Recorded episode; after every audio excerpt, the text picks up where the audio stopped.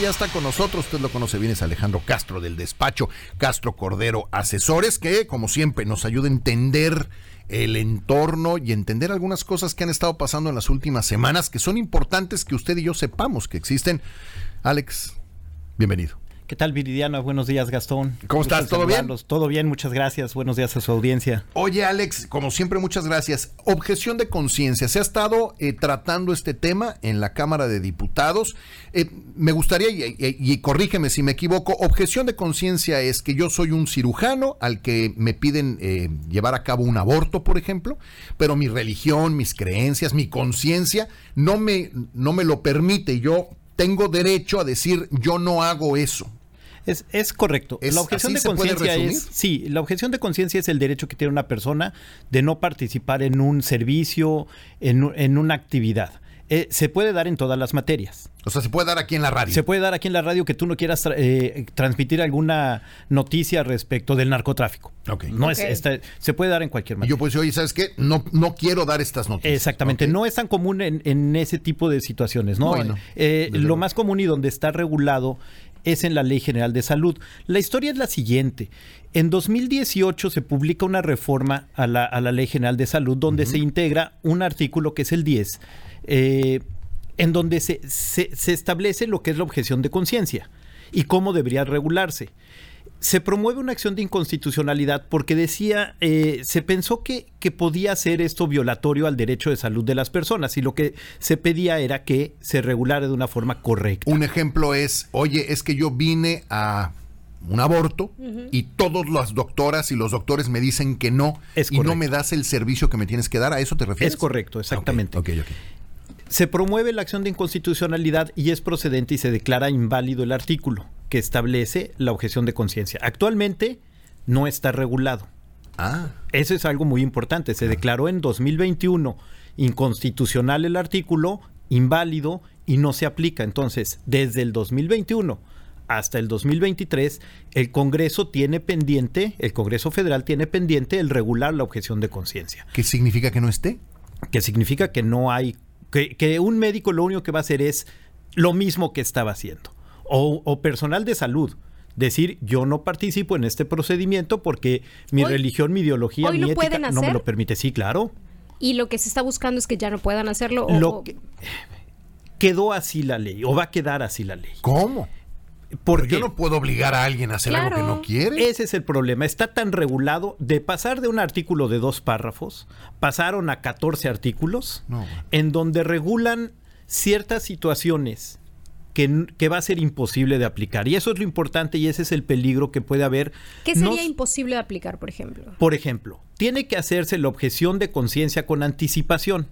Yo hoy entro a trabajar. Yo no hago transfusiones de órganos. Exactamente, yo no voy a hacer transfusiones. Ah, bueno, entonces Viri no hace transfusiones de órganos. Ah, pero eso tiene que ir a la Secretaría de Salud. Y la Secretaría de Salud dirá si es procedente o no tu objeción de conciencia. Entonces ya no es el derecho de una persona, sino la decisión de terceras personas los que van a pensar si son buenas o no tus objeciones de conciencia. Pero el problema no es ese, esto sería muy fácil decir yo no practico un aborto, yo no practico transfusiones, yo no hago trasplantes de órganos, pero no es no es es estático en la objeción de conciencia, la respuesta es no. Porque yo puedo ser el médico que el día de mañana llegue una persona que yo no quiera atender, sea un delincuente, sea eh, X razón, ¿no? Que yo diga no lo quiero atender. En mi, en mi ideología no está atender este tipo de personas. Acaba de matar a 500 personas y quieren que le salve la vida. Pues no. ¿Cómo voy a saber que yo me voy a situar en esa situación no, nunca lo sabes. No lo y no puedes ponerlo en tu en tu solicitud de empleo. el yo no salvo asesinos. No salvo, exactamente, porque uno no puede saber exactamente la situación que se plantea. ¿Por qué es muy grave? Primero, el derecho a la salud y el derecho que tiene de la objeción de conciencia son derechos constitucionales. Si bien es cierto, no lo dice la Constitución que con esas palabras. Con esas palabras, pero pues también es un derecho de, pongámoslo en eh, la religión es un derecho constitucional el profesar la religión que tú quieras profesar. Bueno, pues ahí está. Y están al mismo nivel. Uno no puede estar arriba de otro. ¿Qué, ¿Qué, dijo la Suprema Corte? Regula la objeción de conciencia, pero regúlalo conforme a los derechos humanos. ¿Cómo está quedando la, la, regulación? totalmente en desventaja hacia los médicos. ¿Por qué puede ser peligroso hacia, hacia la población? Porque entonces se podría dar objeciones de conciencia en lista. Como yo lo tengo que decir previo y la Secretaría de Salud me lo tiene que autorizar, pues yo voy a poner o voy a decir que soy objetor de conciencia en esta, en esta, en esta, en esta, en esta, en esta situación. Y aunque dice que no puede ser genérico, pues ya no fue genérico, ya lo establecí. Pero lo más grave, yo o sea, van a hacer una lista de a todo lo que le podría hacer objeción de conciencia. Yo voy a marcar las casillas en las que si soy médico yo no voy a participar y tan tan. Y enfermeras. Lo que dijiste es, totalmente correcto. Pretenden también que la Secretaría de Salud haga una lista en donde puedo ser objetor de conciencia o no. Lo que no esté en su lista, eso no entra. Pero entran enfermeras, doctores, absolutamente todo el mundo. Sí, Lamentablemente no, solo pusieron enfermería y médico, pero también puede ser químicos, pueden ser laboratoristas, puede ser, por ejemplo, recordemos que hay una, hubo una noticia hace unos unas semanas que en un estado de la República estaban, eh, pretendían que se aplicaran las vacunas contra COVID que estaban caducas. Y el médico dijo, yo no aplico eso. Ah, bueno, como no lo avisaste antes, pues la tienes que aplicar. No, bueno, pero eso ya no entraría en otro tipo de delito. Pues no, porque tal vez no le iba a matar a, la persona, ¿no? Porque también en ese absurdo cae la, reforma. Dice, bueno, pueden ser objetor de conciencia. Pero aplicar una vacuna caduca no, no sería un delito. Bueno, yo creo que sí, porque estás poniendo en riesgo la vida. Y si no lo yo es. creo que sí, porque estás poniendo en riesgo la vida. Tengo muchas observaciones y no lo es. Exacto. Podría ser eh, situaciones tan absurdas como eso. Eh, entonces, eh, lo que está sucediendo ahorita, si se aprueba la ley como viene, es que el sector salud, una vez más, se va a ver dañado, pero los que hace algunos meses con el COVID los felicitaban en el Congreso y casi casi ponían sus letras de oro en, en la pared, pues ahora los están verdaderamente dejando en una situación de desventaja total. Porque aparte de todo, si yo objeto la si yo soy objetor de conciencia y considera la Secretaría de Salud que puse en riesgo la vida o que fue peligroso para, para el paciente, ojo, ¿Tengo problemas como doctor? Sí, claro. les está determinando que pueden tener responsabilidades no solo laborales, administrativas, sino también penales, y lo establece la ley. Y eso no lo decía. Cuando realmente muchas veces puede haber la objeción de conciencia por la deficiencia que hay en el servicio médico. Desde luego. Es que, a ver, espérame, y esto que acabas de decir es bien importante. Entonces, ahora resulta que si yo estoy en un lugar en el que no tengo las herramientas para poder practicar cierta operación y me niego, por decir, no voy a poner en peligro la vida del paciente, y alguien mata al paciente o el paciente desafortunadamente se muere, ¿puedo ser yo responsable penal de por haberme dicho no, yo no lo hago? Sí. realmente lo que está sucediendo y lo que, lo que la, la oposición está pidiendo es que se, se, regule de una forma correcta, porque la deficiencia del sector salud se le están trasladando a los médicos. Claro. Y lo, lo peor de todo es que llega al absurdo la reforma que se pretende publicar que le dice, bueno, pero si no puede ser objetor de conciencia si la vida del paciente está en riesgo. Pues bueno, normalmente la vida del paciente está en riesgo en situaciones graves. Pues es que entonces nada más voy a decir que no a los enemas, ¿no? Yo digo, yo no hago enemas, ¿no?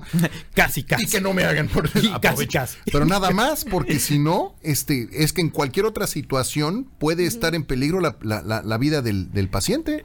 Que eh, eh, es tan absurdo que dice que no, que se ponga en peligro la vida del paciente, del paciente que esté en peligro su salud. Bueno, si está ahí es que está en peligro su salud.